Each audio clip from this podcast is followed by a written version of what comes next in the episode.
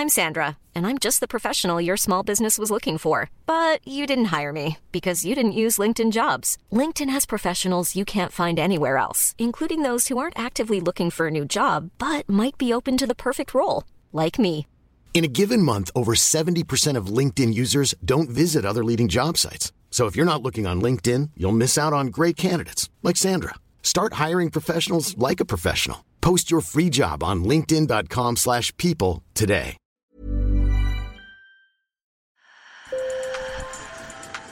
Bonjour. Hello. Hola. Marhaba Sur le fil. Le podcast d'actu de l'AFP. Des nouvelles choisies pour vous sur notre fil info.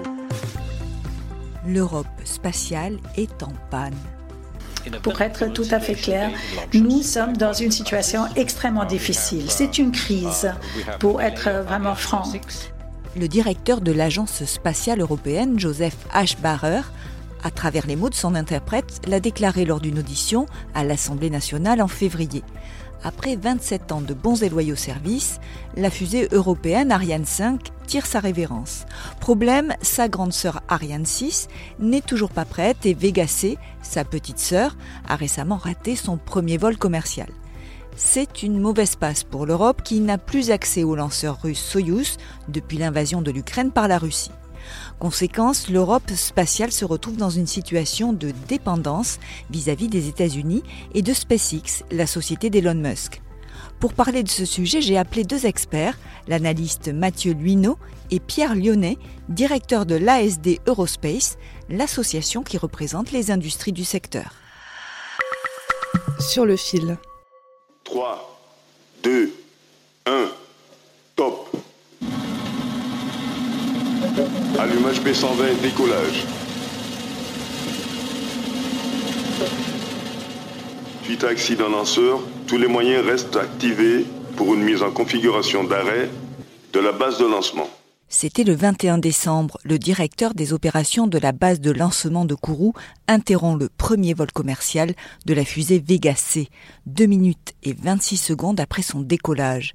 La défaillance d'une pièce sur le deuxième étage du lanceur contraint à déclencher son autodestruction. Une très mauvaise nouvelle pour la base spatiale de Kourou qui avait déjà dû cesser brutalement d'exploiter les fusées russes Soyouz. L'Europe spatiale a toujours joué dans la cour des grands avec les États-Unis, la Chine, l'Inde et la Russie. Et désormais, elle dépend de ses concurrents. Ça a des implications évidemment de souveraineté et d'autonomie puisque euh, ça veut dire qu'on n'est plus maître notamment de nos fenêtres euh, de tir. On est obligé de dépendre des créneaux qui sont euh, disponibles sur d'autres euh, lanceurs, mais ça a d'autres d'autres enjeux. Selon Mathieu Luineau, que vous venez d'entendre, cela pourrait aussi retarder un programme essentiel pour l'Europe, qui cherche à se défaire de sa dépendance des États-Unis sur le GPS. Par exemple, aujourd'hui, on, a besoin de lancer nos, nos satellites Galileo, qui est l'équivalent du GPS pour l'Europe qui est une technologie qui est très euh, critique, qui est entourée de, beaucoup de secrets industriels. Donc ça pose des questions de sécurité, euh, euh, notamment voilà, de sécurisation du, du, secret technologique, qui est celui d'une partie de l'industrie européenne. Le retard d'Ariane 6 a aussi des conséquences pour la stratégie militaire française. Le ministère de la Défense a dû retarder le lancement d'un de ses satellites espions, préférant attendre Ariane 6.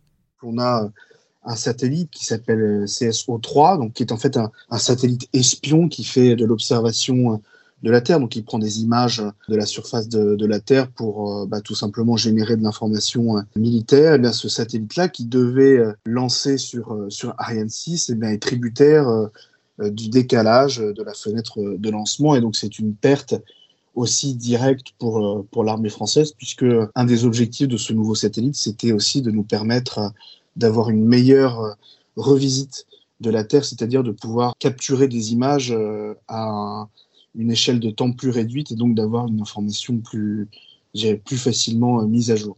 En revanche, l'agence spatiale européenne s'est tournée vers l'américain SpaceX. Falcon 9, la fusée réutilisable d'Elon Musk, va emporter le satellite européen Euclid, chargé de cartographier la matière noire de l'espace Une décision qui, selon Pierre Lyonnais, économiste du secteur du lanceur spatial, ne s'est pas faite de gaieté de cœur, mais la fiabilité du lanceur américain a primé sur les critiques de la personnalité de l'entrepreneur américain touche à tout, propriétaire de Twitter depuis octobre dernier. C'est Musk en fait qui est plus le problème que le lanceur Falcon 9. Musk a une personnalité extrêmement clivante. Euh, depuis qu'il a racheté Twitter, ça se voit de plus en plus. L'Europe plus modérée euh, est un peu gênée aux entournures des positions politiques que prend Elon Musk sur Twitter, et du coup le révèle comme en fait étant euh, un industriel plutôt d'une tendance droite, libertaire, peu intéressé aux règlements, règlements environnementaux, peu intéressé au règlement du travail.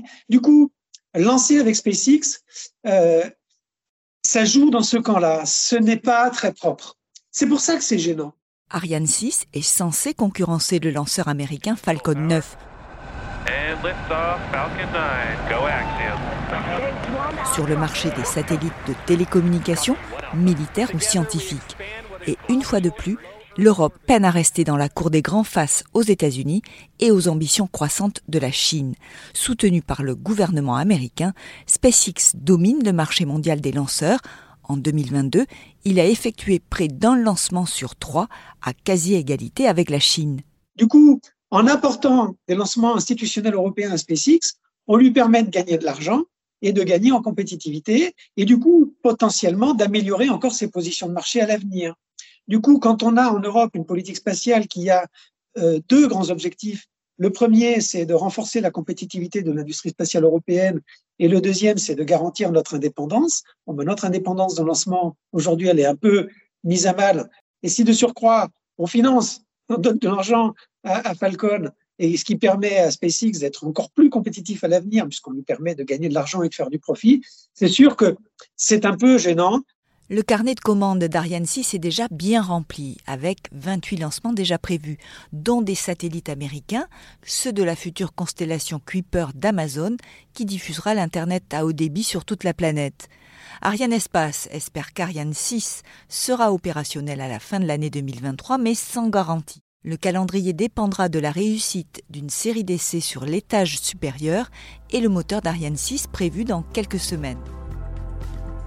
Merci de nous avoir écoutés. Sur le fil revient demain. Je suis Emmanuel Bayon. À bientôt. Si vous avez aimé cet épisode de Sur le fil, abonnez-vous.